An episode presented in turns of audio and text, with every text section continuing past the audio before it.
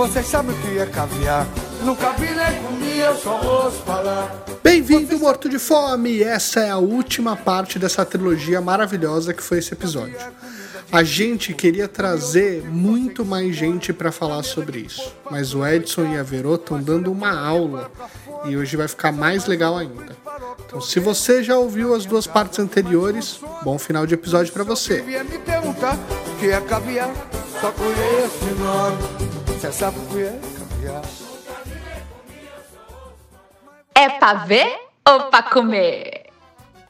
Ô, Edson, mas tem uma coisa que eu acho que também é legal e eu queria ouvir de você. É, acho que a V também tem, tem essa evolução. Mas aqui fica muito claro, no primeiro episódio do Minha Receita na Band, você, você leva o Jacan para uma feijoada na periferia e você bate um prato de feijuca no Bolinha. Né? É, você va- avaliou bem a feijuca do Bolinha, mas como é que você vê essa, você vê essa diferença de produto, de entrega, de, de gastronomia, de qualidade? Ou, mano, a galera da periferia tá ali fazendo porque a galera, a galera que tá fazendo no, no Pico Chique também. É, na, na real, é, é que eu, nesse episódio, inclusive, do tipo, quando me convidaram pra fazer o, o programa, a pauta já tava pronta e o seu Zé fica na rua da casa da minha mãe, tá ligado? Do, tipo, os cara, quando os caras falaram qual seria o primeiro episódio, eu falei, caralho, mano, vamos fazer o bagulho, tipo. Eu não sabia. E, e se você entrar no bar do seu Zé, você tem meu livro em cima do balcão, porque tem uma foto eu e ele junto e tal. Porque desde moleque eu vou lá e, mano, foi muito louco. Eu falei, não, esse bagulho, não, vamos- fazer esse programa aí, mano.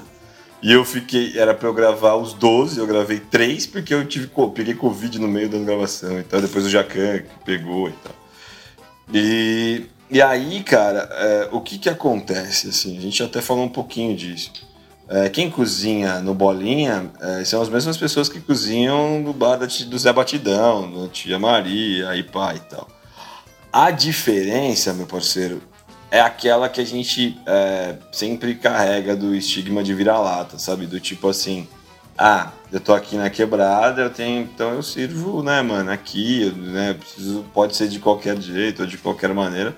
Eu não preciso servir como eu servia lá. E eu não tô falando só né, da comida em si, mas de todo outro processo, sabe por quê? Porque fizeram acreditar, mano, nós acreditarmos dentro das quebradas que tudo que a gente fazia era ruim, tá ligado? Que a nossa costureira era ruim, que morar no lugar onde a gente mora é ruim, que a nossa comida era ruim, a nossa escola é ruim, o nosso hospital é ruim, nossos, as nossas ruas é tudo ruim. Então fizeram nós acreditar nisso, mano, a vida inteira, tá ligado? A gente acreditar. Então, pra mudar essa chavinha e nós mesmos, a nossa autoestima tá ferida, entendeu? Nós mesmos acreditarmos que é essa parada da- de que cozinha aqui é o mesmo que cozinha lá, né? E lá tem que ser bom e aqui tem que ser bom também, ela precisa mudar. Eu não tenho que cozinhar é, diferente, né?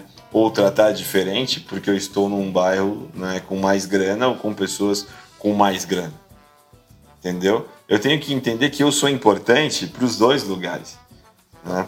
Neste momento que a gente está vivendo, inclusive, a gente percebeu uma coisa. Eu vejo um monte de gente falando, ah, tipo, o bar tá lá com o samba e a feijoada, e aqui no restaurante e tal, a prefeitura quer fechar.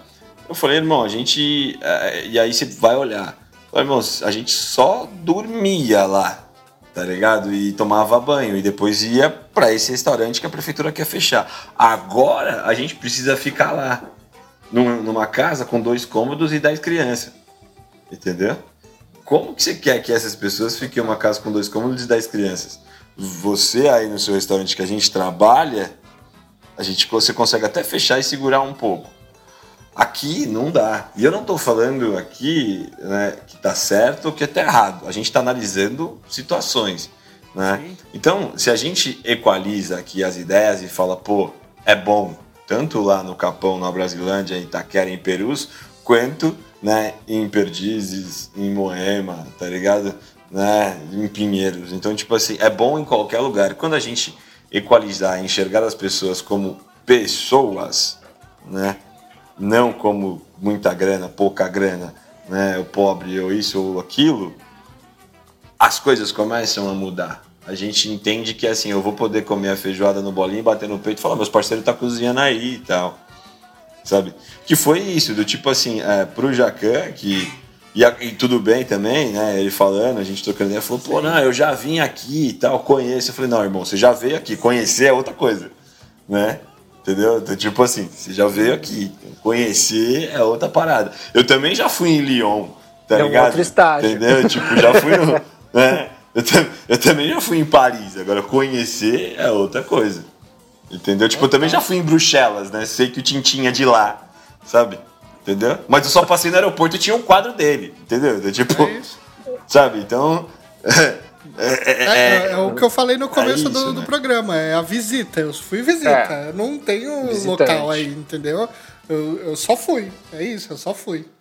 É, então é isso, eu acho que a gente precisa recuperar nossa autoestima. E isso é, é importante trocar essas ideias, sabe? A gente dá risada dos bagulho que, tipo, mano, é, é, é nosso, entendeu? É nosso. E esse é nosso, ele também vai acontecer. Cara, uma coisa muito louca e dentro disso, Matheus, é que assim, muitas vezes, num grande restaurante, você tá lá há 20 anos, você nunca sentou pra comer o cardápio que você faz.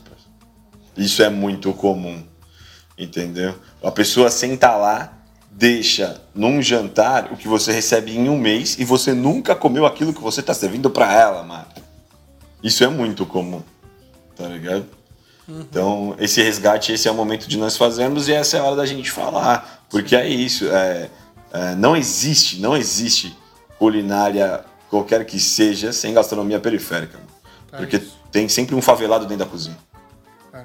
E de uma certa forma, acho que a V também tem várias histórias nesse sentido, porque quando a gente vai falar das histórias de faxina e da relação né, de, de serviço na casa das pessoas, também tem muita gente mal intencionada que coloca, é, que mantém essa posição de poder de, de desmerecer, de baixar a autoestima da pessoa que está ali prestando um serviço para você, para se manter nesse status quo, né, Vê? Cara, e a- a- as pessoas usam muito da, da comida para mostrar essa diferença. É, recentemente eu, eu tinha, tinha comentado já na internet sobre a, a história da, da cafeteira em cápsula, que por mais que não seja algo que, a, que as pessoas, quem, quem o- os, os fodão do café fala mal pra caramba, mas pra gente que não tem acesso a essas coisas, era um negócio muito, que chama muita atenção. E aí é, eu tinha uma, uma cliente, por exemplo, que ela tinha uma. Ela tinha uma cafeteira e aí tinha um- uma, uma caixinha com as cápsulas. E aí eu chegava na casa dela para limpar, ela enfiava a caixinha na bolsa e ia trabalhar e me deixava sozinha na casa para eu não tomar o café. Mal sabia ela que nem café eu tomava na época. Mas eu não ia roubar o café dela. Mas, mas eu coloquei a história na, na internet e li um monte de relato. O tanto de gente que fala: minha mãe é faxineira e o sonho dela é ter uma dessa, e eu vou dar uma dessa para minha mãe. Por quê? Porque as pessoas não deixam ela encostar na cafeteira. E aí a gente para- começa a perceber. é, Quantas vezes já me deram comida estragada? Ó, aquela comida que tá velha, a pessoa come uma outra coisa e me dava uma comida ruim. Come porque, aí. ah, cê- é, come isso aí. E aí você parava, você sentia o cheiro, você falava, não, isso aqui tá estragado, cara. E aí você deixa quieto. E aí você pensa no quanto a pessoa quer impor ali o poder dela através da, daquilo que tem na, na casa. De, e, e, por outro lado, eu conheci muita gente legal. Eu tive, uma cliente que era. Eu nunca lembro o estado dela. Mas ela era de um lugar muito legal, que as comidas eram muito boas e ela preparava para mim. Ela falava, vou fazer a comida da minha região para você. E aí eu comi. Ah, eu sou muito. A minha memória é muito zoada. Eu comi um negócio que deixa a boca dormente. É o jambu. É jambu. Jambu. O jambu. Cara, que da hora. Eu tenho, eu tenho aqui plantado. Isso é muito legal. então foi é, ao mesmo tempo que eu tive histórias muito ruins e muito muito que até hoje mexem comigo. Eu a a louca, eu comecei a tomar café e eu tenho duas cafeteiras em cápsula de raiva. Você guarda uma raiva de você fala, não, eu quero Você quer ter também. acesso, você quer ter acesso. E aí, no final das contas, você começa a. a- E aí eu falei a história, né, do, do- dos programas de TV mexerem com a cabeça da gente. Eu. por conta, por conta de, de, de programa de culinária, eu comecei a ter muita curiosidade de comer algumas coisas. E aí eu me lembro que eu fui no mercado ver quanto custava a vieira.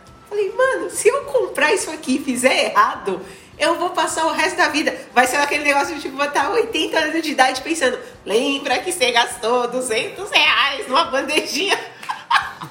Aí você podia ter feito agora, você podia comprar seus remédios, a louca. e, a... e aí eu falei, eu não vou comprar isso porque eu vou fazer errado. Cara, eu acho que eu guardei um ano de dinheiro para ir comer isso num restaurante caro. Mas eu fui.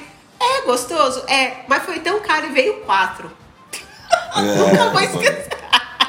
Não dá foi... nem pra tampar o buraco do dedo. É. É, deu, deu pra saber qual é o gosto, mas não deu pra matar a curiosidade do jeito que eu tava pensando, sabe? Uma amiga mas... falou, ai, é Agnoli, quando eu descobri que era só maionese. Maionese e alho. Entendeu? É. Não, tem esse. Tem esses, esse bagulho a do café. A gente é enganado às vezes. Não, e esse bagulho do café, velho, tipo, mano, eu tenho um patrocínio da Nespresso há três anos, tá ligado? E é o quarto agora a gente renova. Da Nespresso, e aí, e por ir. É, e, e é tipo isso. Todos os cafés e tal. E eu não tomava café, comecei a tomar café pro lado dos caras. E é o seguinte: nessas ideias, muitas vezes, né, do trocando ideia com, com quem tem grana, e a gente, para entender, teve uma conversa numa vez, a gente tava fazendo uma, um trampo para uma empresa, que os caras falou, e aí os caras um, a gente estava numa, num, né, numa reunião igual tá aqui. Um estava no México, outro na Inglaterra, o outro em Londres, a gente fazendo um trampo para uma empresa. Aí o cara, pô, não, então é que você já tomou esse café aqui, né? E aí ele pegou um, um estreito, um italiano e tal, de uma versão especial lá. E ele falou, pô, esse aqui nessa máquina é bacana pra caramba. Sabe, tipo, daí você fica olhando os caras assim, né? Não, aqui é bacana e tal, esse aqui. Aí eu falei, puta, já, mano? Já? Ele falou, é mesmo? Já? Mas tem aí, né, quebrada? Então eu falei, tem, mano. Olha isso daqui, isso aqui é um saco assim, é a máquina, tá ligado? Com todas as cápsulas, assim, tipo, cara, nossa, mas esse aí eu nunca vi. Então eu falei, então, mano, pra você ver, né, tio? Às vezes chega aqui uns bagulho bom pra nós aqui, entendeu? Né? Que a gente toma e tal, de vez em quando, né? Os caras mandam uns copos aqui com meu nome, os caras fizeram um copo com meu nome, mano. Olha aqui, ó. A Nespresso aqui, colocaram um copo. Aí eles me deram essa caneta aqui, ó, que foi de cápsula reciclada. O cara ficou, tipo, sabe quando você vai percebendo aqui? Igual os caras fazem com nós. Vai encolhendo. é, tipo, é igual... da pessoa, né? É igual os caras fazem com nós, tá ligado, mano? Eu falei, ah, filha da puta, então agora eu te devolvo. E aí esse bagulho do tipo assim. Eu... E, e, e, agora eu planto o meu café, irmão. É, é, outro nível. Eu vou plantar o meu café e vou tomar na hora que eu ah, quiser. Tá ligado? E é tipo isso, mas eu planto e é isso, e acabou. Sabe? Então, do tipo assim, você vai fazer esse rolê. Porque na verdade a gente já planta né, o café da Nespresso. É nós que planta preto, né, pobre e periférico. E aí, para nós, né, só, só finalizar esse pedaço do café, que, que, que, que o café que a gente toma é o café Tom Jobim. Já ouviu isso aí, ô Tosca? Não? Não. Nunca ouviu? Então, a Nespresso tem isso, assim, o café que é oferecido para o brasileiro, para nós nas nossas casas, é o Tom Jobim. É pau, é pedra, é o fim do caminho. ah, não, pô, não, não, não, tinha referência, que maravilhoso. Sabia da lenda, né? Mas com a referência fica inesquecível. Agora não dá mais pra esquecer. Nunca mais eu esquecer isso. Nossa, maravilhoso. Amanhã eu vou passar um Tom Jombi fresquinho. é, começar, é pra chamar as águas de março. Muito bom. O, Edson, fala pra gente então um pouco mais aí, acho que no detalhe, é, pra galera conhecer é, como é que funciona a gastronomia periférica, todas as iniciativas que vocês têm feito e o que é, e como a gente tá, como vocês estão pro, tentando provocar uma mudança é, importante na gastronomia do país. É, a, a gastronomia periférica, a gente hoje se posiciona como como a gastronomia periférica justamente a gastronomia. É, porque, a grande, porque a grande maioria são mulheres, a gastronomia periférica é uma palavra no feminino. E a gente antes né, colocava como o porque era o projeto ou o negócio, mas na real é a gastronomia periférica. E esse é um posicionamento, inclusive que eu, eu, eu você tem algum momento, né, que você, eu lancei o um livro em 2018, a gente é, foi para a final do Jabuti em 2019, 2020 eu fui jurado do Jabuti, a gente ganhou o Gourmand na China com um livro, e aí eu parei para ler o livro, eu falei, caralho, é, o livro chama Por que Criei a Gastronomia Periférica. Por que, que a gente chama de O, né? E aí a gente começa a é, se posicionar em relacionado a isso por todos esses motivos e tal. E é, e é, diferente, né? Muda até isso. E a gastronomia periférica, ela, ela é um negócio social, né? Que, que aí é aquela coisa de pitch, né? Do tipo, ah, que é a transformação através da gastronomia, a transformação social através da gastronomia. Mas é bem mais que isso hoje, assim, né? É um, é um, um negócio que começa lá atrás é, como oficina sobre aproveitamento total e desperdício e hoje é uma escola de gastronomia é, nas periferias de São Paulo e do Brasil, onde a gente é, teve que reinventar esse negócio todos os anos e nunca foi diferente. Eu, nunca foi igual, sempre é diferente. Né? Então hoje a gente é uma escola de gastronomia em EAD, 100% EAD ao vivo, onde nossos alunos no ano passado, quando veio a pandemia, a gente é, já, já previa que as pessoas iam passar fome, então a primeira ação da gastronomia periférica foi fazer um fundo né, para que a gente pudesse atender as necessidades básicas dos nossos parceiros, nossos alunos, nossos professores e todas as quebradas que estavam juntas. Essa foi a primeira ação, não foi a ação de formação. E aí, a partir de que a gente é, alimentou essas pessoas, a gente veio é, fazendo a formação. Então, foi um curso completamente em EAD, com os alunos recebendo aporte de internet, os materiais de aula em casa, os professores filmando a partir da casa deles, recebendo um aporte financeiro para estarem em casa e a gente conseguiu manter o ano inteiro essas pessoas, prevendo o que já ia acontecer e reinventando, as aulas acontecendo ao vivo. É, a gastronomia periférica é isso e é um serviço de catering que por motivos óbvios não está funcionando, com eventos, que é, a gente tem o Rango embaixo da gastronomia periférica que faz esse serviço, que não utiliza descartável, que não utiliza, é que compra do pequeno produtor, né, não utiliza plástico nas suas, nos seus preparos, né, a gente é, tem essa vertente dentro do Rango. É um negócio que ganhou o prêmio Brastoa de sustentabilidade pelo Ministério do Turismo, né, é um negócio que foi acelerado pela, é, pela Agência de Negócios de Impactos Periféricos junto com a FGV. A gente tem um aplicativo que mapeia a parte gastronômica das quebradas, que tem um projeto novo para esse ano aí, logo menos a gente fala, junto com a Suflex e agora mais uma parada junto com outra empresa, que não é um, um aplicativo de delivery, mas é um aplicativo falando justamente aquilo que a gente estava falando aqui, que foi uma das primeiras perguntas que você fez. Onde estão? Onde a gente consegue comer dentro das quebradas? Então você vai entrar no aplicativo, ele por geolocalização vai te falar o que e aonde você vai comer no Brasil inteiro. A gente tem um serviço de consultoria para restaurantes, porque, como a gente disse aqui, a mão de obra ela é periférica dentro dos restaurantes e o dono não sabe que aquela mulher que sai de palheireiros e demora duas horas e meia, chegou 15 minutos atrasada, ela demorou duas horas e meia para chegar, ele não sabe aonde nem fica Aparelheiros ou Marcilac ou a terceira divisão lá na Zona Leste. Então a gente faz essas ligações né, junto. É, a gente agora vem com, o canal Gastronomia Periférica no YouTube com uma parceria com uma empresa é, grande aí também do setor, a gente ainda não, não pode falar, mas vem com canal e conteúdos para a internet.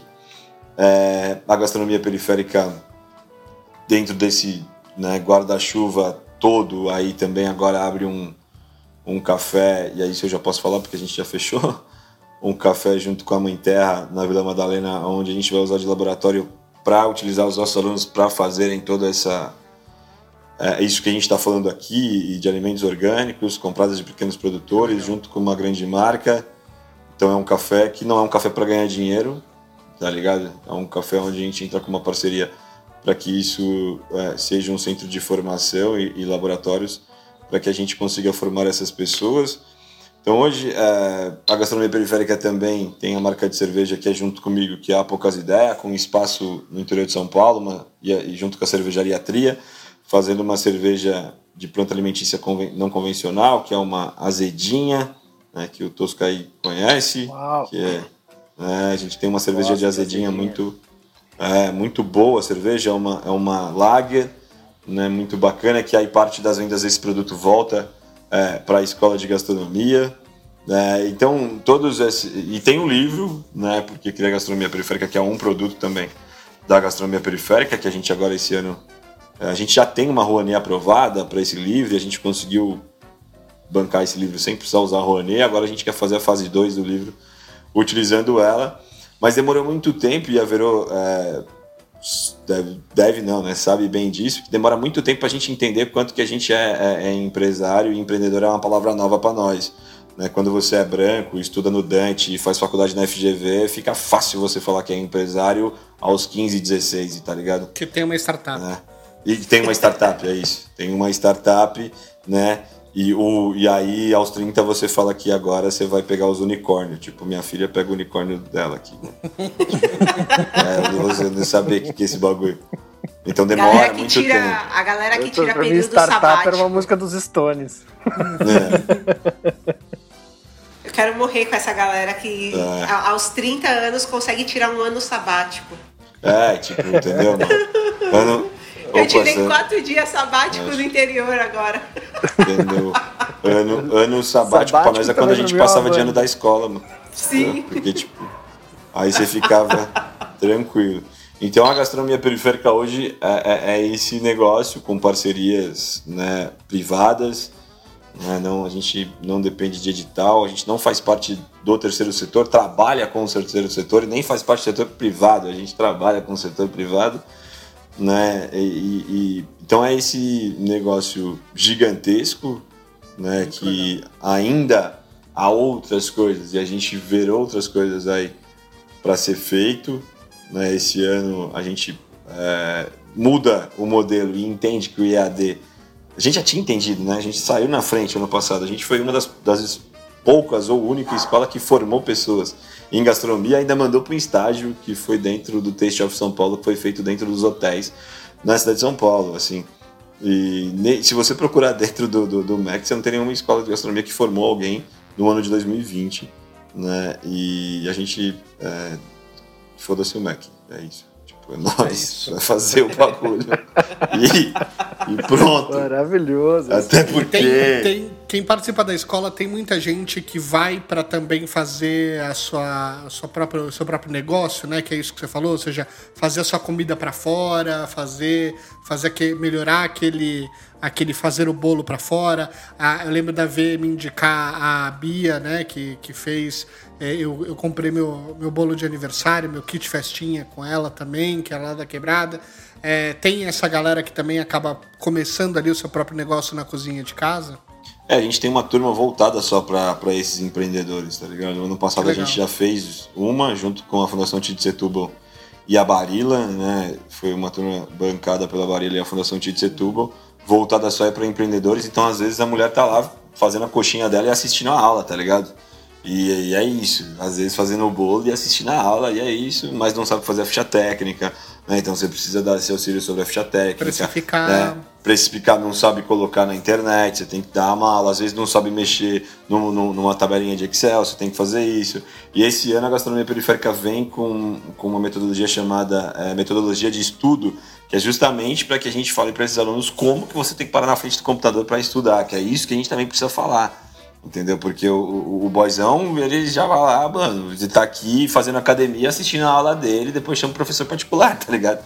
Nós não, nós precisamos ganhar o dinheiro aqui e assistir, entendeu? Então, tipo, a gente vem com essa metodologia de estudo, a gente é, olha para esses empreendedores e empreendedoras né, mais é, clínico, com um olhar mais clínico e mais é, específico esse ano, assim, porque a gente entendeu que, por exemplo, aulas no período vespertino não funciona, né, para quem é, é, precisa né, trabalhar com, com, com comida, né? E aí à noite também não, porque você tem que fazer o jantar, e aí você precisa trazer isso para amanhã, porque é a hora que o filho tá dormindo, tá ligado? E aí não Ou tá na escola, escola, né? e aí você consegue trabalhar com esse empreendedor para depois ele começa a produzir, inclusive coloca a sua aula em prática no mesmo dia.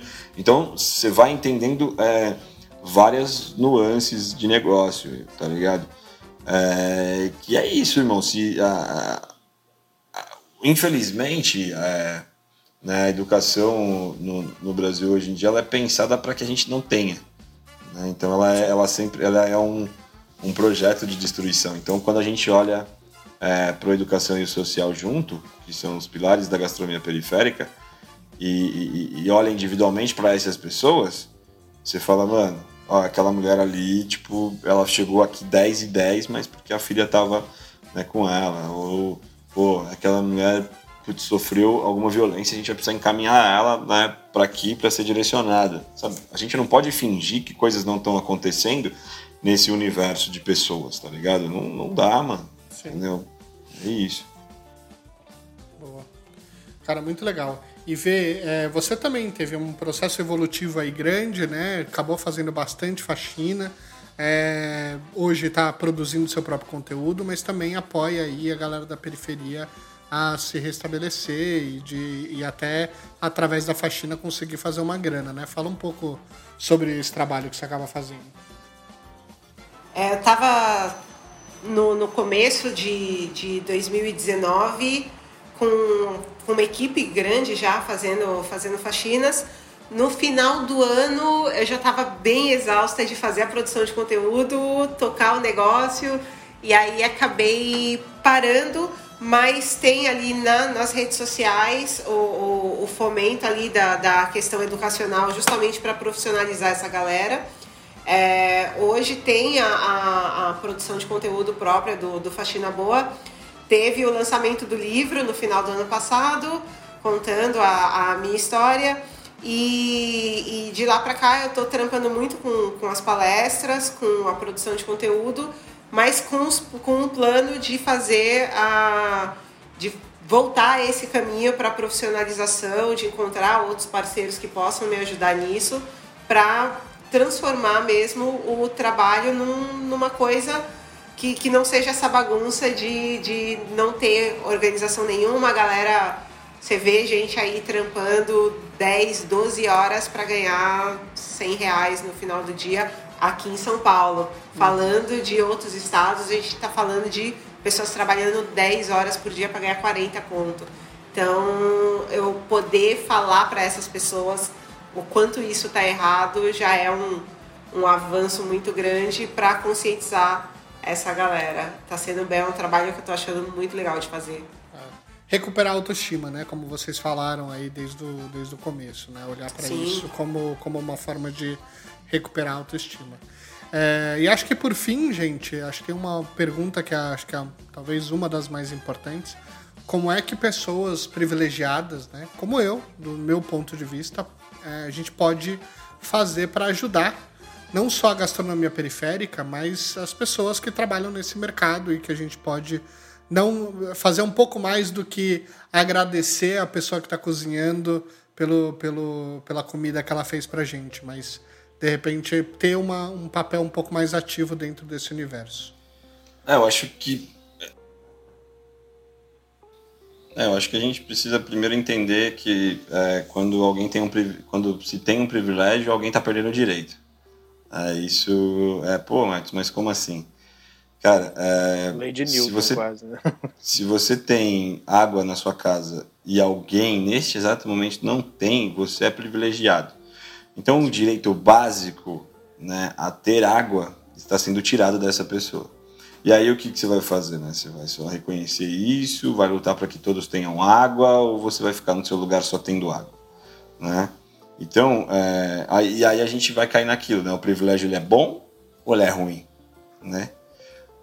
Tá ligado? Então, tipo assim, não existe privilégio bom. Existe perca de direitos. Né? Por quê? Porque quem nasce né, preto, pobre, periférico, naquela corrida que a gente já enxerga, já nasce com vários outros obstáculos. Né? Então, é, ele não vai chegar naquele copo d'água com a mesma disposição que você chegou, tá ligado? Não vai chegar, entendeu? Vai chegar cansado, vai chegar destruído, vai chegar é, com autoestima ferida. Né? Então, a gente precisa entender que se é direito, tem que ter para todo mundo, tá ligado? Né? E a gente não está aqui pedindo o favor, a gente está falando que se alimentar é um direito, então tem que ter para todo mundo. Se moradia é um direito, então tem que ter para todo mundo. Se trabalhar é um direito, tem que ter para todo mundo. Se cultura, esporte, lazer, educação, saúde é direito, então tem que ter para todo mundo. Tá ligado? Então essa luta por direitos, ela não pode ser só por quem está perdendo eles. Entendeu? Então, tipo assim, a luta pela alimentação para todo mundo, ela não pode ser só para quem não por quem não se alimenta. Ela precisa ser, inclusive, para quem está se alimentando bem, que tem o tempo para pensar mais até por esse direito, sabe? Então, tipo assim, ela precisa ser né, a luta para quem está ali sentado na frente do computador e consegue pensar, fazer seu yoga, seu tai chi, tá ligado? Pagar o personal trainer e ter uma cabeça para ter um processo criativo e cuidar do seu ócio, falando assim, mano, alguém precisa de água também. 52% do nosso país não tem saneamento básico. O que eu tenho que fazer, já que eu tenho? Né? Porque sabe por quê? Porque a gente, a- é, além de passar por tudo isso, ainda tem que brigar por uma coisa que é direito, sozinho. Então, aquela mulher preta que trabalha né, na limpeza, como a Verô falou aí, que precisa cozinhar para o filho quando chega em casa, além de fazer tudo isso, ainda precisa lutar pelo direito básico, que muitas vezes é ter uma água em casa. Você entende como isso cansa pra gente? Então, entender do alto desses privilégios o quanto é importante sim lutar por direitos para todo mundo. Tá ligado? Entendeu? Então a gente aqui é, não reivindica que as coisas sejam é, mais para um ou menos para outros. Não reivindica também que você tire esse dinheiro da sua poupança e dê para o pobre. A gente reivindica que os direitos das pessoas sejam garantidos. É só isso, mano. É só isso. Tá ligado? Não, não, não, é tão complexo assim quando a gente simplifica desta maneira. Entendeu? Então, e também não é favor, né? Quando alguém vai. Eu sou formado em serviço social.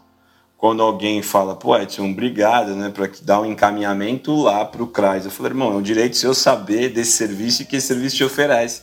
Eu não estou te fazendo um favor. Existe, eu só né? estou te mostrando o que você tem de direito. Então, estar dentro de uma escola de gastronomia dentro da periferia é um direito. A gente não é bonzinho. Inclusive, a gente luta para que a escola acabe. Entendeu? Porque quando ela acabar, é sinal que todo mundo está bem informado e a educação chegou. Total. Sabe? Então, é, é isso. Nossa, que, que Muito aula. bacana. Muito bacana. Boa, aí você vê. Cara, eu, o- o- a- essa, essa fala final do, do Edson é foda, que eu penso tanto nisso. Eu falo, eu não queria que o meu trabalho fosse necessário. Porque quando a gente precisa ensinar para as pessoas em 2021 que você precisa ser legal com alguém que está prestando serviço, é porque alguma coisa está muito errada, sabe? É, eu acho que dentro do, do, do que eu entendo ali como, como como forma de trabalhar e forma de viver, tá todo mundo fazendo a mesma coisa, independente de qual seja a sua profissão. Então, só que a gente tá num, num nível tão baixo da, da, da escala que a gente ainda tá lutando, um, para as pessoas saberem nosso nome, dois, para ser encarada como gente. Então, aí quando alguém pensa assim, ah, o que, que eu posso fazer? Você tá ligado o quanto é triste alguém falar assim, eu só queria que as pessoas respondessem quando eu dou bom dia? Aí eu fico pensando, cara, a gente tá muito distante ainda.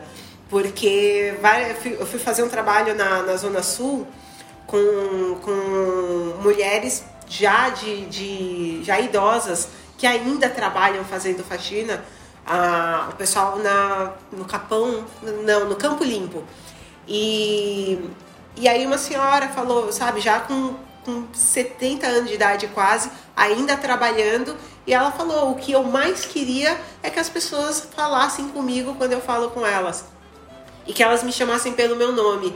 Não é a tia, não é a coisa. Então isso é muito louco porque vai a gente ainda tá no degrau tão, tão baixo do, dessa escala que às vezes eu fico pensando no que é que a gente pode fazer para melhorar as coisas e a fala do, do Edson me pega muito porque eu penso, eu não queria estar fazendo esse trampo. Eu queria que a gente vivesse num mundo onde o nosso trabalho fosse respeitado, onde, onde as pessoas tivessem a noção do quanto a gente precisa uns dos outros, da mesma forma que ele falou da galera que cozinha no, no hospital, é, é a mesma coisa que eu penso de quem está agora, em plena pandemia, fazendo a limpeza do, do- dos quartos, dos corredores do hospital e diretamente ali lidando com as pessoas. e, e em nenhum momento essas pessoas são citadas, em nenhum momento essas pessoas são lembradas. Então a gente tem muito ainda o que pensar, o que fazer para trazer dignidade para as nossas profissões e isso acaba sendo, sendo muito triste. É, e por outro lado, contando histórias do tipo a pessoa me deu comida estragada, a pessoa me negou o café, é, é, a gente vê o quanto esse lado privilegiado está distante do, do, do movimento básico para fazer com que as coisas aconteçam.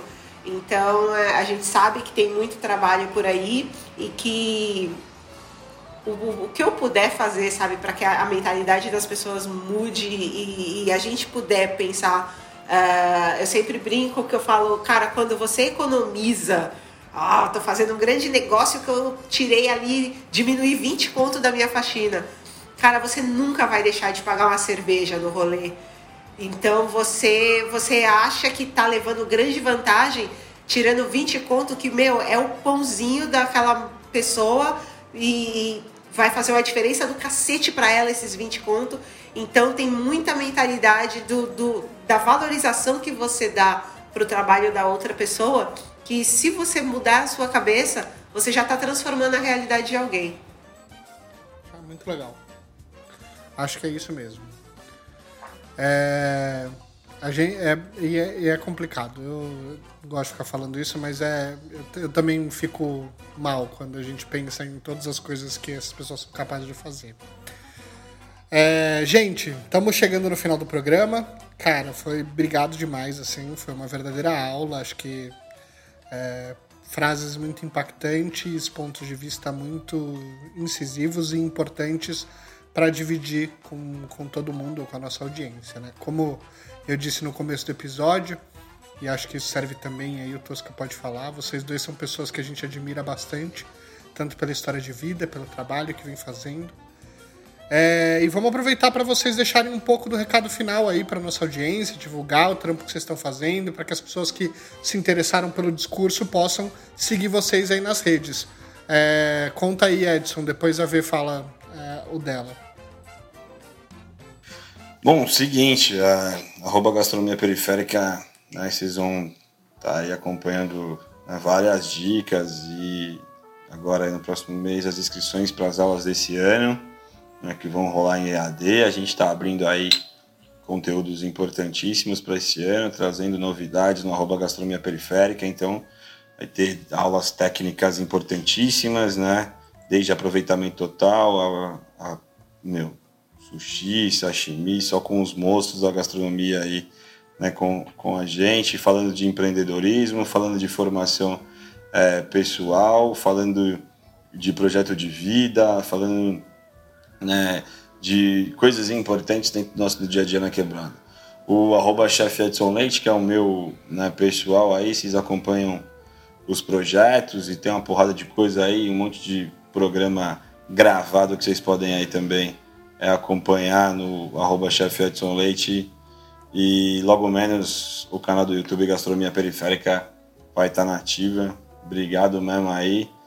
E tamo juntão aí, mano só chamar, só falar que a gente vai estar tá lá, seja para ver ou seja para comer, nós vai estar tá lá. Boa, valeu Edson. E você vê, conta aí. Arroba Faxina Boa em todas as redes. É, cheia de vontade de fazer um bocado de coisa. Eu tô naquele período maluco, né? Tipo, mudança de casa e metade ali do processo da gravidez, mas um monte de projeto, de coisas para fazer esse ano ainda. E podem seguir que tem bastante reflexão ali. Não, não é só não é só limpeza, tem muita coisa ali. Boa. Muito bem. Limpeza mental também, né, Bebê? Também, exatamente. Pô, e se tem um recado importante, meu, comam a comida da quebrada, pelo amor de Deus. Vocês não sabem o que vocês estão perdendo. Boa. Tosca, recadinhos finais para nossa audiência? Cara, primeiro eu quero agradecer, né? Edson Leite eu conheci em 2019, eu trabalhando de fotógrafo, ele estava lá falando e ele falou uma frase que eu nunca esqueci.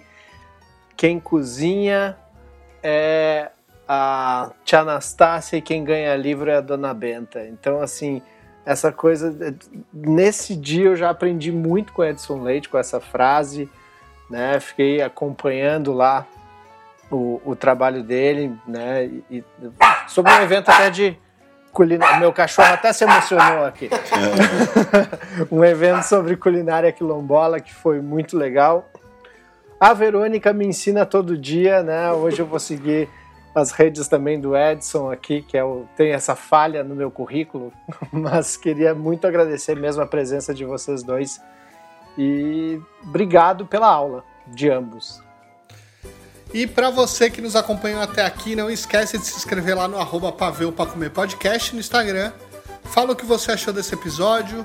Falou falar, faltou falar de alguma coisa da periferia? Eu tenho certeza que tem muito mais para um segundo episódio. Mas esse vai ficando por aqui. Até a próxima. Tchau. Caviar é comida de rico, curioso fico, só sei que se come. Na mesa de pouco, fartura doidado, mas olha pro lado e para pra fome. Sou mais ovo frito, farofa, torreio. Na minha casa o que mais consome. Por isso, se alguém vier me perguntar que é caviar, só conheço.